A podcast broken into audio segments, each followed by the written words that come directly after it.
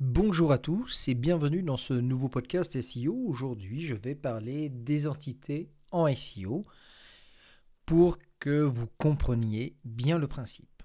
Alors le référencement basé sur les entités est un nouveau domaine plein de possibilités mais où des approches solides doivent encore être développées. Cela inclut la théorie, les techniques et les outils d'utilisation des entités pour optimiser votre site. Pour commencer, brisons la confusion dans la compréhension de ce que sont réellement les entités SEO. De nombreux articles ont été publiés sur les entités et leur rôle dans l'évolution de l'indexation web.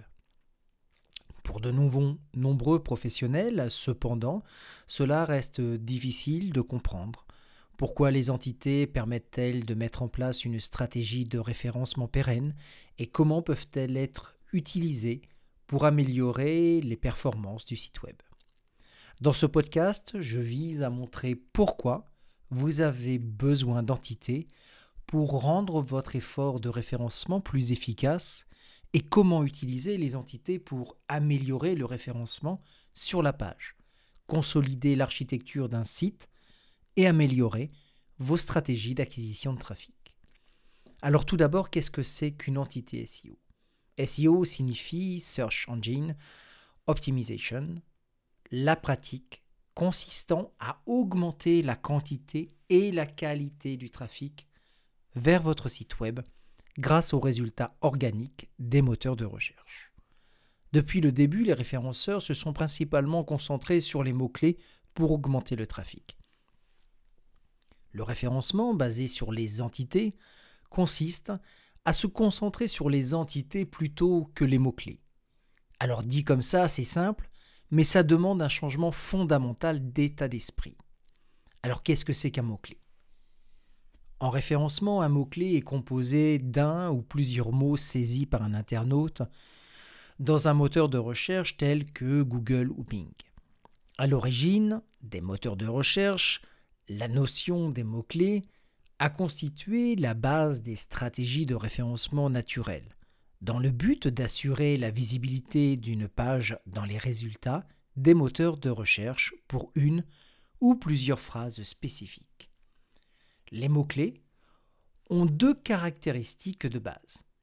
Ils sont porteurs d'ambiguïté, car un mot-clé peut faire référence à plusieurs sujets très différents.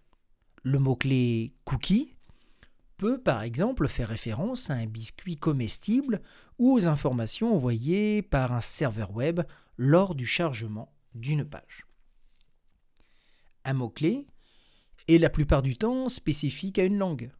Le mot-clé machine à laver en français correspond à washing machine en anglais. Ou alors en espagnol, lavadora. Alors qu'est-ce que c'est qu'une entité? En général, une entité ou entité nommée, pour être plus précis, désigne une chose ou un concept unique et bien défini qui peut être lié à un graphe de connaissances.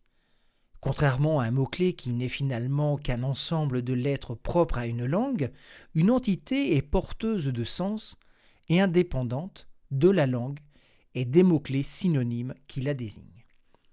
Plus précisément, dans le monde du référencement, une entité concerne tout sujet pouvant être lié au graphique de connaissance des moteurs de recherche comme le Knowledge Graph. Nous savons que Wikipédia agit comme un ensemble de graines de confiance principales pour le Knowledge Graph. Par souci de simplicité, nous pouvons appeler une entité tout sujet pouvant être attaché à une page article Wikipédia. Alors pour optimiser le référencement sur la page et le site, nous devons nous concentrer sur les entités sous-jacentes à utiliser pour aider un moteur de recherche à comprendre le sens profond du contenu. Il existe d'autres types d'entités telles que vous, votre marque, votre entreprise, qui sans avoir de page Wikipédia peuvent être liées à d'autres knowledge graphs tels que Google My Business ou LinkedIn. Cependant, l'optimisation de ces entités ne fera qu'améliorer votre réputation, pas votre référencement. Il y a beaucoup d'erreurs sur le web concernant les entités dans le référencement, il nous semble essentiel de lever ici toute ambiguïté ou confusion. Google utilise des entités dans la plupart de ses services web, Google Search, Google Discover, Google News et Google Trends notamment.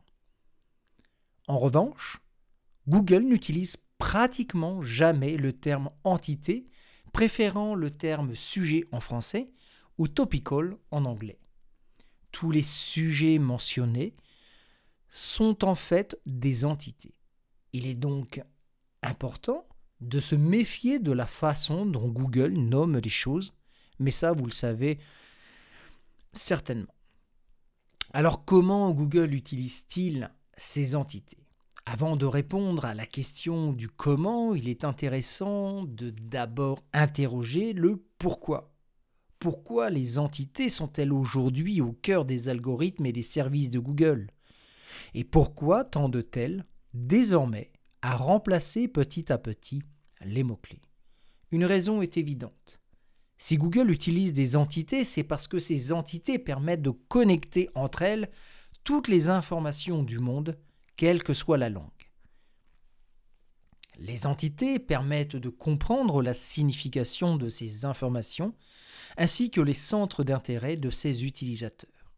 En détectant les entités connues dans les pages web, Google pourra lier deux sites parlant de la même chose dans des langues différentes. C'est ce qu'il fera prochainement avec Google même. Alors dans un article de 2018, vous aidez tout au long de vos voyages de recherche, Google prétendait déjà détecter et indexer les entités contenues dans les pages publiées sur le web avec de nombreuses applications clés.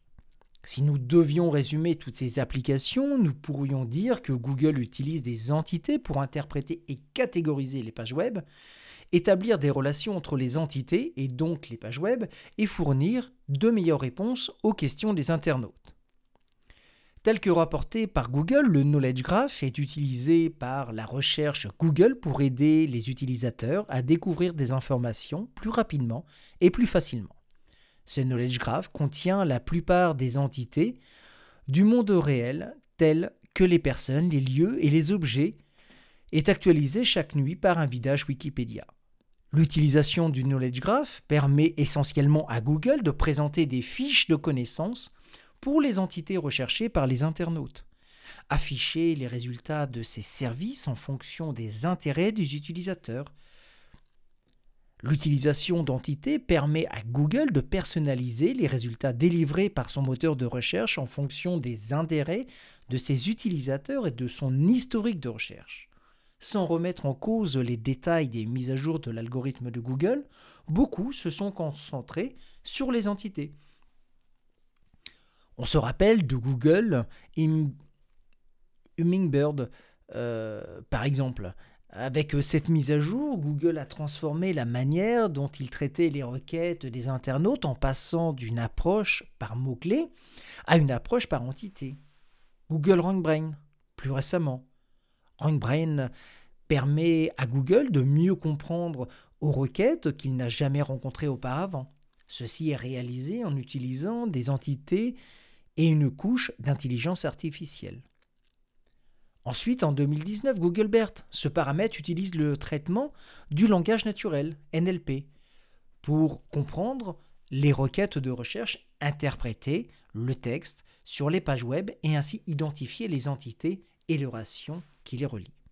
Et prochainement, nous aurons Google même. Mais ça, j'ai fait une vidéo YouTube. Vous pourrez aller la voir si vous le souhaitez.